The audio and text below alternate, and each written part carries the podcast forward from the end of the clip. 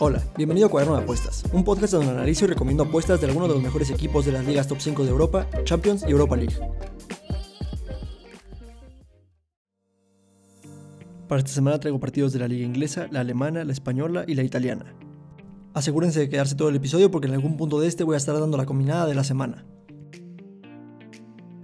Una jornada muy interesante y con pues, muchos factores eh, más, más allá de lo deportivo, más allá de lo estadístico. Yo creo que por lo que está pasando en el mundo también influye mucho la parte psicológica en, estos encuentros. Entonces hay que tener un poco de cuidado, especialmente con los partidos que, tengan un impacto mucho mayor eh, por parte del conflicto político internacional que estamos viviendo. El primer partido, Leicester City contra Leeds. Un partido muy interesante, creo que en este partido pues influye mucho también la parte eh, social y psicológica del entorno de Leeds, ¿no? Porque pues acaban de despedir a, Marcelo Bielsa, que fue el director técnico que los puso otra vez en el mapa, que los regresó a primera división después de, muchos años. Eh, y lo acaba de reemplazar un entrenador americano que se llama Jesse March. Tengo mucho que decir al respecto en, los puntos clave del partido, entonces este, esperaríamos a, verlos un poco más adelante. Principalmente en este partido creo que va a ser un partido marcador alto. Mi recomendación conservadora sería ir por el over 2.5 goles. Creo que el Leicester City tiene la capacidad de anotarle por lo menos eh, dos goles al Leeds que ha, recibido muchísimos goles en los últimos partidos. Además, eh, acaban de recuperar a Jimmy Bardi, que, yo creo que es un elemento brutalmente importante y uno de los mejores delanteros del, mundo eh, de los últimos años. Entonces, creo que es algo que se puede lograr fácilmente. No dudaría incluso que Leicester City pudiera ganarlo 3-0, considerando la terrible defensa de Leeds United. La opción un poco más apretada sería ir directamente por la victoria de Leicester City. El Leicester City viene de ganarle al Burnley. El Burnley yo siempre he dicho que es un, hueso duro, de roer. Aunque está eh, en la zona de descenso aún así pues siempre logra causar problemas a los, a los grandes equipos y de no ser por Nick Pope hubiera recibido una goleada de Leicester City. Entonces creo que contra la peor defensa del torneo pueden hacer un poco más y mantener este, este momentum que los está eh, llevando un poco más cerca de los, la parte media alta de la tabla. Y la opción arriesgada, también tomando en cuenta que pues es el Leeds United como repito la, peor defensa del torneo, sería Leicester City con handicap asiático de menos uno creo que no es tan arriesgado. Aunque me suena un 2-1 en este partido, no apostaría directamente a que el Leeds United pueda anotar. Eh, o, que seguro va a anotar. Creo que el over 2.5 lo puede cubrir solamente el Leicester City. Pero, pues justamente, si, si eso creo, o si confío en que el Leicester City puede ganar por, por más de dos goles, no está de más considerar una opción como Leicester City menos uno para este partido. Los puntos clave para este partido principalmente sería el fichaje de Jesse March como nuevo director técnico de Leeds United. Eh, eh, esto es algo que quiero profundizar porque creo que es muy importante este factor. Va a ser el primer partido de, Jesse March a cargo del de Leeds. Él fue técnico asistente de Ralf Ragnick, el actual director técnico del Manchester United en el Leipzig. Y bueno, con base en su, eh, desempeño europeo, no es como que haga mejor a los equipos, más bien tiende a mantenerlos un poco y después como que baja el nivel. Esto lo digo eh, basándome en la increíble página, vayan a darle un vistazo, se llama clubelo.com, donde, como les mencionaba el capítulo pasado, mide el desempeño de los equipos dándoles un puntaje elo que depende del, del rival contra el que se enfrenten. Si le ganas a un rival más fuerte que tú, te dan más puntos elo. Y si pierdes contra un rival muy inferior a ti, te quitan muchos puntos elo. Pero si pierdes contra un equipo muy, muy superior a ti, eh, puede que incluso hasta ganes puntos elo dependiendo del marcador. Entonces eh, es un poco complicado, pero básicamente se basa en, qué tan bueno es el rival contra el que te enfrentas. Un dato interesante de su desempeño europeo es que ha perdido el doble de partidos de los que ha ganado. Va en, como marcador global, por así decirlo, 6-12 contra clubes ingleses. Entonces se podría decir que no le favorece mucho el, estilo de juego inglés. Ahora, un factor muy, muy, muy importante eh, en, este, en este dato sería que es un entrenador americano. es estadounidense y está llegando a la primera división de Inglaterra. Ya ha pasado antes con Bob Bradley. Y de hecho ya hasta memes de que eh, pues alguna cosa duró mucho más que, Bob Bradley. Porque pues su paso por ahí fue corto y decepcionante. Algo que leí sobre Bob Bradley es que eh, pues, los fans se quejaban de que lo habían contratado solo porque los dueños del club eran, eran americanos. Y puede pasar eso también en, este, en este club, porque el 44% de los de la propiedad del club este, es propiedad de, una compañía estadounidense. He leído varios comentarios de que los fans no apoyan este fichaje y bueno, también eh, siendo el sucesor de Bielsa, que Bielsa era un ídolo del equipo, lo que eran los fans, los jugadores, el capitán, el portero, bueno, el, portero, el capitán, pero eh, el capitán y muchos jugadores importantes como Calvin Phillips también salieron a defender a Bielsa, a despedirse de él en redes sociales. Eh, entonces era muy querido y también pues puede crear resentimiento contra el nuevo técnico porque saben que viene a reemplazar al entrenador que los regresó a la primera división. Y además, encima de todo, es americano. Tiene que pelear contra los estereotipos de ser americano en, pues en Inglaterra lo cual yo creo que también va a ser muy difícil y no creo que este partido salga como todos esperarían o como también hay una tendencia de que como pasó con Ole Gunnar Solskjaer que eh, entró y ganó los primeros 10 partidos que jugó y por eso lo, lo le dieron un contrato de pues ya permanente.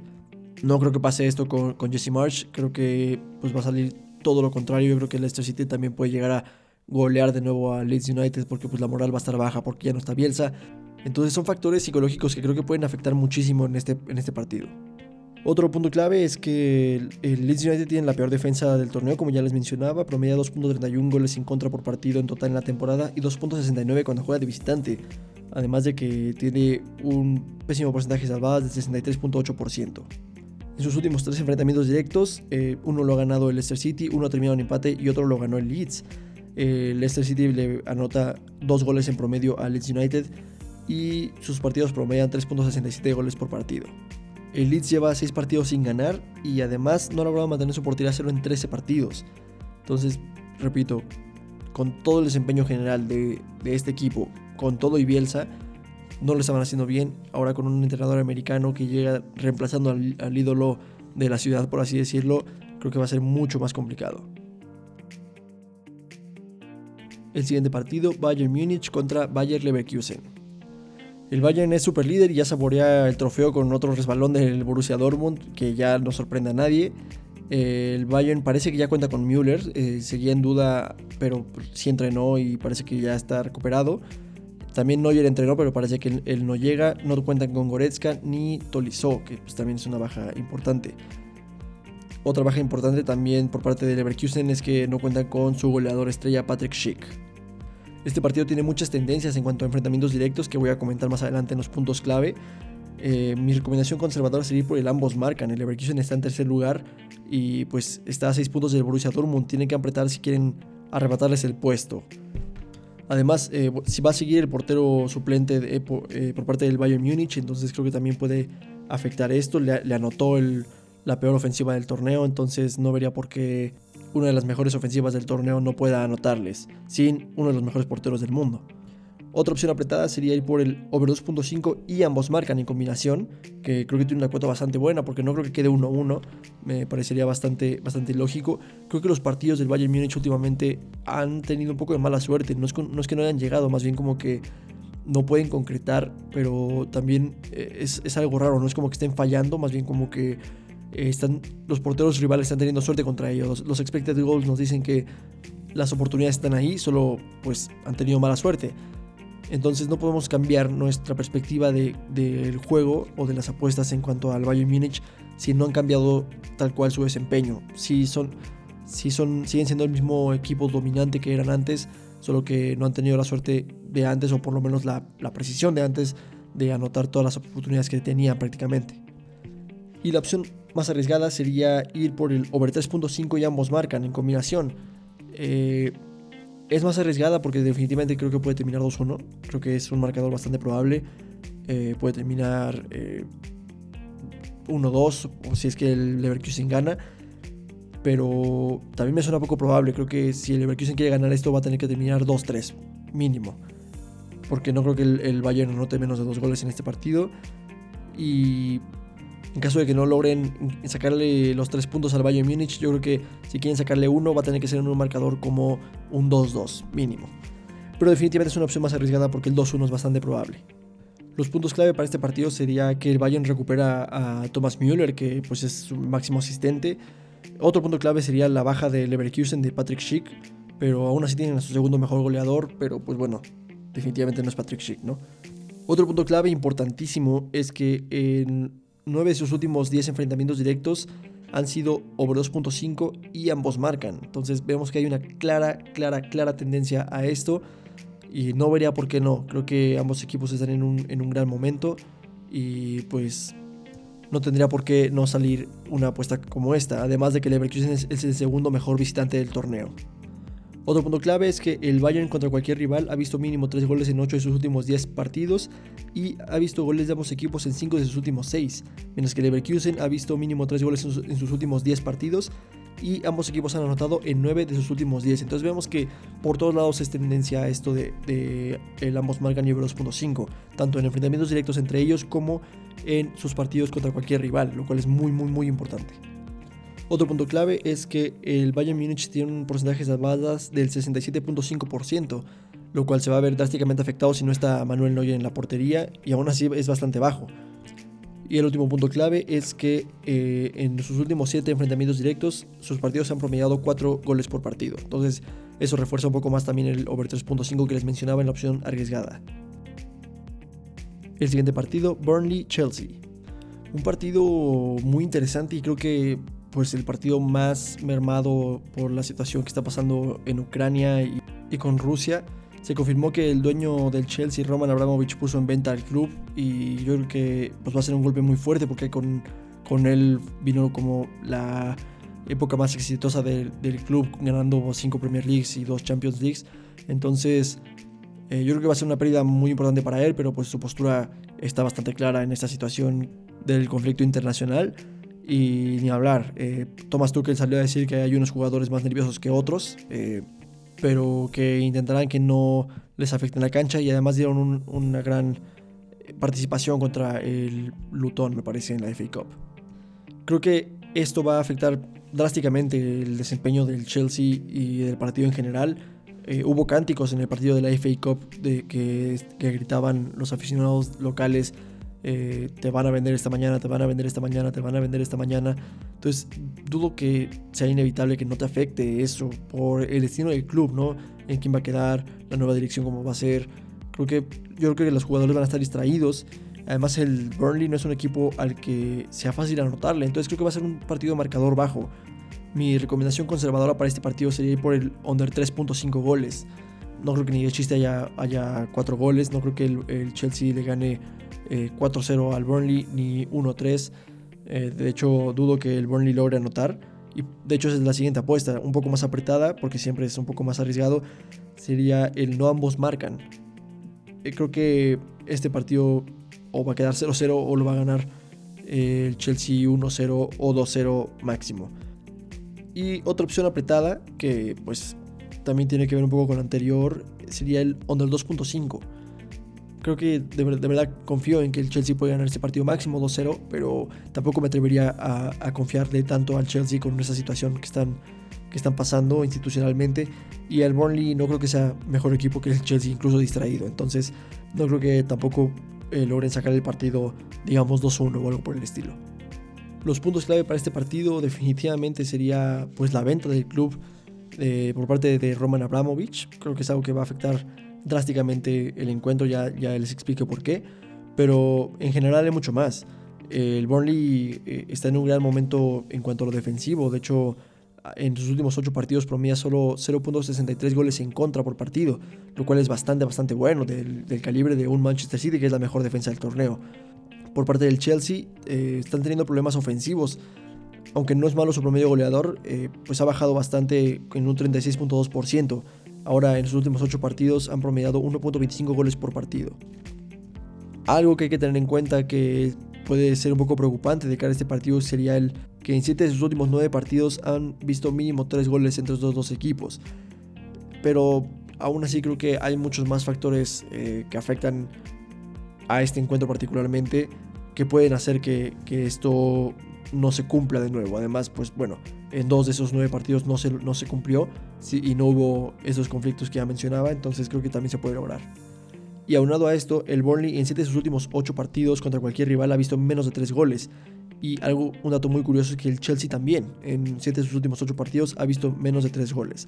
Algo que hay que tener en cuenta es que eh, en alguna página leí que Aspilicueta y Christensen estaban en duda, entonces hay que tener un poco de cuidado con eso. Eh, esperemos que jueguen, por lo menos, eh, por lo menos Christensen. eh, para seguir considerando todo esto como muy factible. Otros puntos clave es que ambos equipos pues tienen bajo porcentaje de ambos marcan nivel 2.5. De hecho, el Burnley solo ha visto goles de ambos equipos en el 48% de sus partidos en total esta temporada y ha visto mínimo 3 goles en el 36% de sus partidos esta temporada, bastante, bastante bajo. Y además este número baja hasta 25% cuando juega local. Por parte del, Chelsea no mejora esto, eh, ha visto goles de ambos equipos en 48% de sus partidos en total esta temporada y además baja hasta 38% cuando juega de visitante.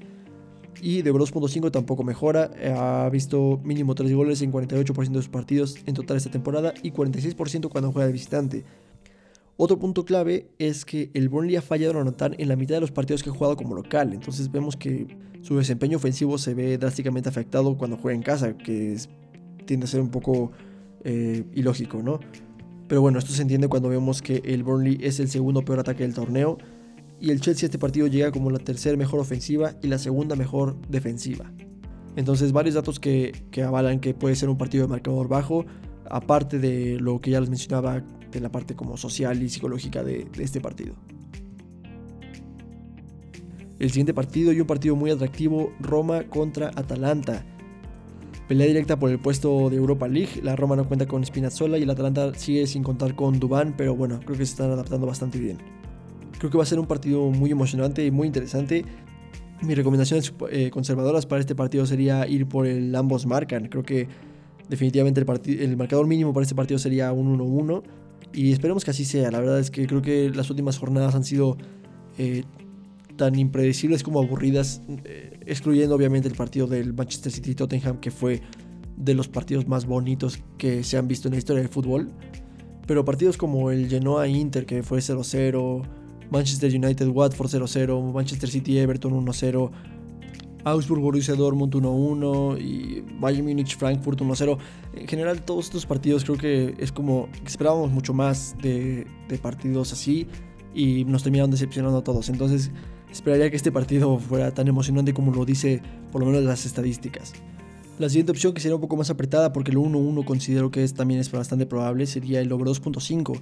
Creo que ambos tienen mucho que ganar en este partido porque pues, es un puesto tal cual por la segunda competición más importante de Europa. Entonces esperaría que, que salgan a ganar este partido ambos equipos y que si llegan a empatar sea en un marcador como 2-2 y que en su defecto gane algún equipo eh, por un marcador de 2-1. En general creo que de estos dos me parece que el Atalanta llega un poco mejor eh, por lo que mostró en el último partido que goleó 4-0 al Sampdoria, mientras que eh, la Roma tuvo problemas con el Spezia y empató los otros dos partidos. Pero creo que ambos equipos llegan muy bien. Pero la opción muy arriesgada, porque considero que la cuota está un poco mal ajustada, sería ir directamente por la victoria del Atalanta no porque realmente crea que lo van a ganar, eh, más bien es porque creo que hay valor en, esta apuesta. Eh, las casas de apuestas están marcando como favorito a la Roma. Y no digo que el Atalanta sea muy favorito sobre la Roma, pero por lo menos eh, una cuota igualada haría algo mucho más coherente en este partido. Pero como no es así, entonces es una opción pues muy arriesgada porque no creo que salga, pero que definitivamente tiene valor. Entonces como para meterle poquito y jugarle a la probabilidad, creo que vale la pena. Los puntos clave para este partido sería eh, el ratio de gol por tiro a puerta de ambos equipos. El Atalanta tiene un ratio de gol por tiro a puerta de 0.37, que es bastante, bastante bueno. Y la Roma eh, tiene uno bastante bueno también de 0.32. El registro goleador del Atalanta es bastante bueno, de hecho promedia 1.92 goles por partido en total en la temporada y 2 cuando juega de visitante. Mientras que la Roma tampoco está tan mal, promedia 1.67 goles por partido. Otro punto clave sería el porcentaje de salvadas de ambos equipos. el de la Roma es 68.4%, mientras que el de la Atalanta es 66.7%. Ambos bastante eh, pues dudosos, ¿no? No llegan al 70% y el 60% para mí ya termina siendo bajo. Además, eh, en sus últimos 7 enfrentamientos directos, 86% de ellos han sido ambos marcan y además sus partidos promedian 4.14 goles por partido. Entonces, esperemos que sea un partido bastante, bastante interesante. Y algo que no refuerza la decisión de ir por, por Atalanta como victoria directa sería que eh, Mourinho le tiene muy bien eh, tomada la medida a Gianpero Gasperini. De hecho, seis de sus enfrentamientos directos, cuatro los ha ganado Mourinho y dos han terminado en empate. Ninguno lo ha ganado eh, Gasperini. Entonces sería un dato bastante importante considerar, por lo que también creo que es más fácil que se dé el over 2.5 porque significa que la Roma puede agarrar la medida y puede anotar por lo menos dos goles al, al Atalanta. Y el Atalanta, si quiere por lo menos rescatar un punto, va a tener que pelear en un marcador como 2-2 o ganarle el marcador 2-1. El siguiente partido, Liverpool contra West Ham. En este partido no hay mucho que decir. El Liverpool sigue en la carrera por la Premier League y tiene que jugar perfecto para arrebatársela de las manos al Manchester City. Es que West Ham tiene mucho que ganar porque está eh, un puesto de Champions en juego, está a tres puntos del Manchester United y puede arrebatárselo si gana este partido. Mis recomendaciones para este partido es que sea un partido bastante interesante y que veamos por lo menos tres goles. Creo que es una opción conservadora y creo que se puede lograr porque considero que Liverpool solito puede anotar tres goles, pero también creo que el West Ham puede aportar con por lo menos uno. Entonces, la opción un poco más apretada porque sería confiar un poquito de más en el West Ham sería ir por el ambos marcan. Creo que se puede lograr, creo que el West Ham eh, tiene argumentos para pelearle a Liverpool y por lo menos anotarle un gol, además de que hay unas tendencias que voy a decir en los puntos clave que refuerzan estos, estas recomendaciones. Y la opción arriesgada para este partido sería ir por el Liverpool menos 1.5. Creo que eh, Liverpool puede ganar este partido 3-1 y de hecho vi algunas páginas que, que, así lo creen, de hecho varias. Entonces no me suena tan raro que Liverpool anote 3 goles y el, Liverpool, el West Ham máximo 1 y se pueda cumplir este handicap. Pero pues hay que tener bastante cuidado porque tampoco es que el West Ham sea un, un rival muy fácil. Y antes de continuar voy a dar la combinada de la semana. Eh, recuerden que es una combinada solo por diversión, es bastante difícil atinarle, creo que no le he atinado a ninguna de las que he dicho, pero bueno, pues siempre es, muy complicado atinarle exactamente a quién gana eh, en tantos partidos, por eso las quinielas son tan, tan complicadas. Pero la combinada de esta semana sería Leicester City, Bayern Múnich, Chelsea, empate, Liverpool, Barcelona, Manchester United más 1.5 y Napoli o empate. Eh, Recuerden que las digo en orden así como, como van en el, en el podcast y como están en la descripción del podcast también. Entonces, para que se puedan ir guiar de ahí de los partidos. Mucha suerte a todos, diviértanse con esto y espero que por lo menos salga. Regresando a los puntos clave de este partido, es que el 73% de los partidos totales de el Liverpool han sido over 2.5. Creo que es un porcentaje altísimo. Eh, casi tres cuartos de los partidos que juega, entonces no vería por qué este partido no tiene un registro goleador brutalmente bueno, promedian 2.69 goles por partido en total en la temporada y 2.77 cuando juegan de local, mientras que el West Ham promedia 1.70 goles por partido en la temporada, lo cual también es bastante, bastante bueno. Ambos tienen un ratio de gol por tiro a puerta muy bueno de 0.37 y 0.38 respectivamente. Otro punto clave es que sus partidos promedian 3.57 goles por partido. Además de que Klopp le tiene agarrada la medida a David Moyes. Eh, de sus últimos 8 enfrentamientos directos, 6 los ha ganado el alemán, uno ha terminado en empate y uno lo ha ganado David Moyes. A este partido el Liverpool llega como la mejor ofensiva del torneo y como la tercera mejor defensa, mientras que el West Ham llega como la cuarta mejor ofensiva del torneo. Un punto que, espanta de cara a las apuestas que acabo de decir es que en los últimos 8 partidos, el Liverpool está consiguiendo menos que de costumbre, promedia 0.63 goles en contra por partido, comparado contra el 0.77 que, que, ha promediado en la temporada. Sin embargo, en 8 de sus últimos 10 enfrentamientos directos, eh, entre estos dos equipos obviamente, han habido mínimo 3 goles. Y además, en 5 de sus últimos 6, ambos equipos han anotado. Entonces creo que esto también refuerza un poco lo que vengo diciendo de que esos partidos tienden a tener goles de ambos equipos y mínimo 3 goles. Además de que Liverpool cuando se enfrenta al West Ham no ha logrado mantener su portería cero en 4 partidos, mientras que el West Ham no ha logrado mantener su portería cero en 12 partidos contra el Liverpool. El siguiente partido, Elche contra Barcelona. Igual que el partido pasado, no hay mucho que decir en este partido. Eh, creo que el Barcelona vive un súper, súper momento. Sería líder del, torneo en el 2022. Eh, pero bueno, sabemos que esto no funciona así. Y, pero bueno, básicamente lo que estoy diciendo es de que eh, contrataron a Xavi tarde, ¿no? Eh, se, se, esperaron mucho tiempo para contratarlo y traerlo porque está haciendo un, trabajo fantástico. Mi recomendación conservadora para este partido sería ir por la victoria del Barcelona. Creo que el Barcelona ha demostrado que tiene muy muy buen nivel eh, y que le puede competir a grandes equipos como el actual líder de la Serie A, el Napoli, que no es gran cosa, pero tampoco como para ganarle 4-1 en su casa, perdón, 4-2 o al actual líder de la liga, el Atlético de Madrid, ganarle 4-1. Las otras opciones apretadas que traigo sería ir por el over 2.5. Eh, creo que eh, el Barcelona aún así no tiene esa solidez defensiva que hace ganar torneos. Entonces igual y podríamos ver eh, pues un gol del Elche en este partido, considerando que también este mismo Elche le empató 2-2 al actual líder de la liga, que sería el Real Madrid. Pero tampoco apostaría directamente a que el Elche va a anotar en este partido o un ambos marcan. La opción otra opción un poco más apretada también sería ir por el Barcelona con handicap asiático de menos uno. Lo ha logrado contra equipos más fuertes, como ya lo vengo mencionando, contra el Napoli, contra el Atlético de Madrid. No vería por qué no podrían lograr una victoria de mínimo dos goles contra el Elche. Los puntos clave para este partido sería que en los últimos tres enfrentamientos directos, eh, tres los ha ganado el Barcelona, 33% eh, han sido a marcan y 67% han sido over 2.5, entonces la mayoría de ellos eh, bueno, dos, de tres han sido eh, partidos con mínimo tres goles. Y de hecho el Barcelona promedia 2.67 goles por partido al Elche en estos tres partidos. Poco más que decir, recalcar el gran momento del Barcelona. El Barça lleva tres partidos ganados y siete invictos. Ha visto mínimo tres goles en cinco de sus últimos seis, pero ambos equipos han anotado también en cinco de esos últimos seis.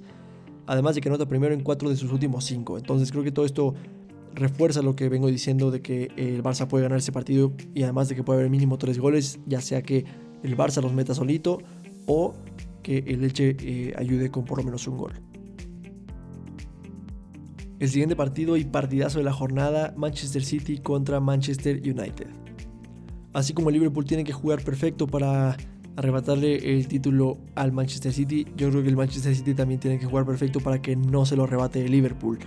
Eh, está muy cerrada la, carrera por el título, están solo a 6 puntos y aunque puede sonar bastante, todavía falta el partido entre los actuales primero y segundo lugar. Manchester City y Liverpool todavía se tienen que enfrentarse, entonces puede ser un punto de inflexión en eh, pues que se define el título. En este partido hay claras tendencias que creo que podemos aprovechar eh, que pueden afectar incluso más que, o bueno, pesar más que el estado de forma de ambos equipos. Los comentaré más a detalle eh, en los puntos clave, entonces quédense para después de las recomendaciones. Pero mi recomendación conservadora para este partido sería ir por el under 3.5 goles. Eh, me sorprendió bastante ver eh, la cuota que tiene este, pues esta línea de under 3.5 porque considero, bueno, por lo menos la tendencia dice que, han sido marcador bajo los últimos enfrentamientos directos. No, no vería por qué este sería diferente si el City apenas pudo con el, con el Peterborough que ganó 2-0 además de su victoria justa eh, sobre el Everton de, 1-0. Entonces creo que eh, el City además también tiene una, estadística de que pues no están tan efectivos como, como suelen ser en ataque y de que el United está mejor defensivamente de lo que suele estar, que también es bastante, bastante curioso. Entonces me sorprendió ver esta línea, creo que también se puede aprovechar y un Honda 3.5 me suena bastante bien, no creo que quede como el, el City Tottenham que quedó 3-2. Creo que este partido pues, va a seguir la, línea de tendencia de, los enfrentamientos directos entre los dos equipos de Manchester. Traigo otras dos opciones que son apretadas. La otra sería bajarle un poquito al under 3.5 e irnos por el under 3.0, sin descuidarnos eh, de los tres goles, de que puede terminar 2-1 claramente, o incluso 3-0 por parte del Manchester City. Pero también creo que está mal ajustada esta cuota, no creo que haya tres goles en este partido. Eh, inclusive me hubiera ido por un under 2.5, pero también se me hace bastante arriesgado. La otra opción apretada sería ir por el Manchester United con handicap asiático de más 1.5.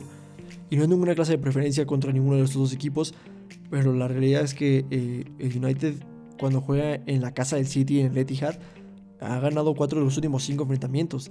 Eh, siento que es algo también como de rivalidad. Al City tal vez le cuesta trabajo ganar contra el Manchester United cuando juega en casa. Eh, le pasa con el, con el Southampton, al mismo City. Entonces creo que es algo que tiene el fútbol, como, como el partido del Tottenham.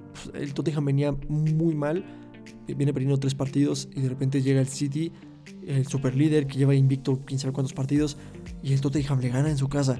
Eh, y es algo de, de tendencia, es, es algo que se viene repitiendo. El, Tottenham ha ganado tres de los últimos cinco partidos contra el Manchester City y el City es el vigente campeón. Entonces, de verdad, eh, creo que es algo que, también está mal ajustado. Le están dando una cuota altísima al Manchester United y creo que la casa de apuestas no está considerando que es algo que puede pasar. Eh, que el United se ha metido al Etihad y ha ganado el partido al Manchester United con peores entrenadores, con peores desempeños previos, eh, con equipos del City más sólidos. Entonces, eh, pues es algo que creo que se puede aprovechar aquí.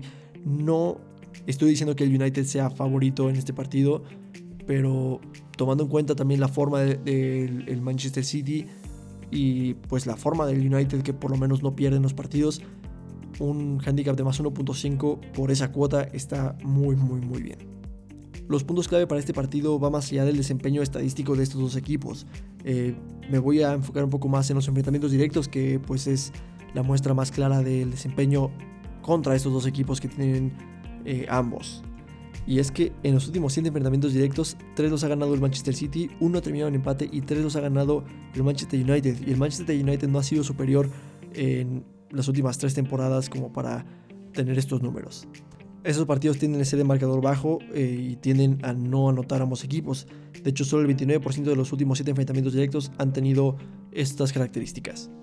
Un dato fundamental, que es el que comentaba eh, anteriormente, que también relacioné con lo del Southampton contra el City, es que el United cuando juega contra el City en el Etihad ha ganado 4 de sus últimos 5 partidos. Además el City eh, de promediar 2.37 goles por partido está promediando 1.75 en los últimos 8 partidos, lo cual pues eh, no está preocupante, pero pues es, es, bajo considerando eh, el City de Pep Guardiola. Por parte del United está mejorando defensivamente, de promediar 1.26 goles en contra por partido, en los últimos 8 enfrentamientos ha promediado 0.88, lo cual es una mejora sustancial para el equipo de Ralph Ragnick. Y el último punto clave para este partido sería que en sus últimos 6 enfrentamientos directos, todos han sido under 2.5. Razón por la cual también me sorprendió las líneas que estuvieran tan altas eh, para el under 3.5 y el under 3.0 goles. Y por último, y para cerrar con broche de oro, partidazo de la Serie A, Napoli contra Milan. Muy poco que decir en este partido, más allá de que pues es pelea directa por el primer lugar de la Serie A. Eh, se pone muy linda la Serie A, lo he venido repitiendo en las últimas jornadas. eh, creo que es un gran partido en cuanto a. Va a ser más partido de corazón, más que, más que táctico. No creo que los dos equipos estén en, en el mejor nivel de lo que nos han llegado a mostrar esta temporada y creo que esto se va a reflejar en el marcador directamente. Mis recomendaciones conservadoras sería ir por el under 3.5 goles. Creo que este partido tiene por todos lados cantado que va a ser un partido de marcador bajo. No creo que vaya a ser aburrido el partido, creo que va a ser bastante interesante y bastante reñido, pero eh, pues con pocos goles. Otra opción eh, un poco más apretada sería irnos un poquito más abajo e ir por el under 2.5 goles. Creo que también es algo que se puede lograr. Creo que o quedan 1-1 o lo gana cualquiera de los dos equipos 1-0 y máximo 2-0, pero no, no, veo más allá, más allá de eso, no veo un empate 2-2, no veo una victoria 2-1, entonces creo que no es tan complicado que se dé un under 2.5. Y la opción un poco más arriesgada, tomando en cuenta también eh, la ventaja de, local, sería ir por la victoria del Napoli. Eh, tengo un poco más trasfondo que nada más una corazonada nada más el, estadio, eh, que lo voy a comentar un poco en los puntos clave del partido pero en general tampoco lo veo tan complicado de pasar. Eh, el Milan tampoco no está mostrando su mejor versión, el Napoli tampoco, pero por lo menos eh, eh, sigue siendo un equipo pues sólido y bien trabajado. Y además, a continuación les voy a decir un poquito más de por qué creo que el Napoli puede llegar a ganar este partido sobre el Milan. Los puntos clave para este partido principalmente sería la batalla de directores técnicos. Y la realidad es que Pioli es cliente frecuente de, de Spalletti, lo trae pues ya muy medido eh, Spalletti, director técnico del Napoli, ha ganado 8 enfrentamientos directos contra Pioli y han empatado 3. Eh, Pioli no ha, ganado ninguno. Creo que también es algo pues, muy sustancial y muy importante. Lo vemos también en la batalla de Thomas Tuchel contra Antonio Conte, donde el alemán le tiene agarrada la medida totalmente al, italiano y no puede ganar. No hay forma de que gane prácticamente contra, contra el Chelsea. Entonces, eh, creo que pues es tendencia eh, importante y hay que tomarla en cuenta para este partido. Por eso creo que el Napoli puede sacar ventaja en este partido porque siguen siendo muy sólidos eh, defensivamente en la Serie A y además pues la batalla de técnicos no es favorable para el equipo de Stefano Pioli.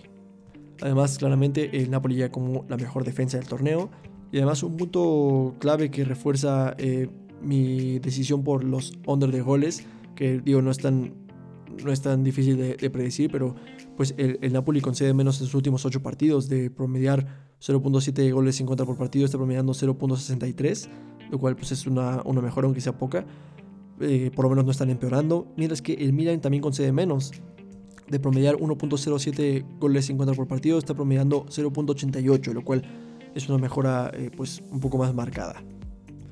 Otro punto clave es que en 5 de sus últimos 7 enfrentamientos directos, eh, todos han sido under 2.5, lo cual también creo que refuerza esto de que será un partido de marcador bajo.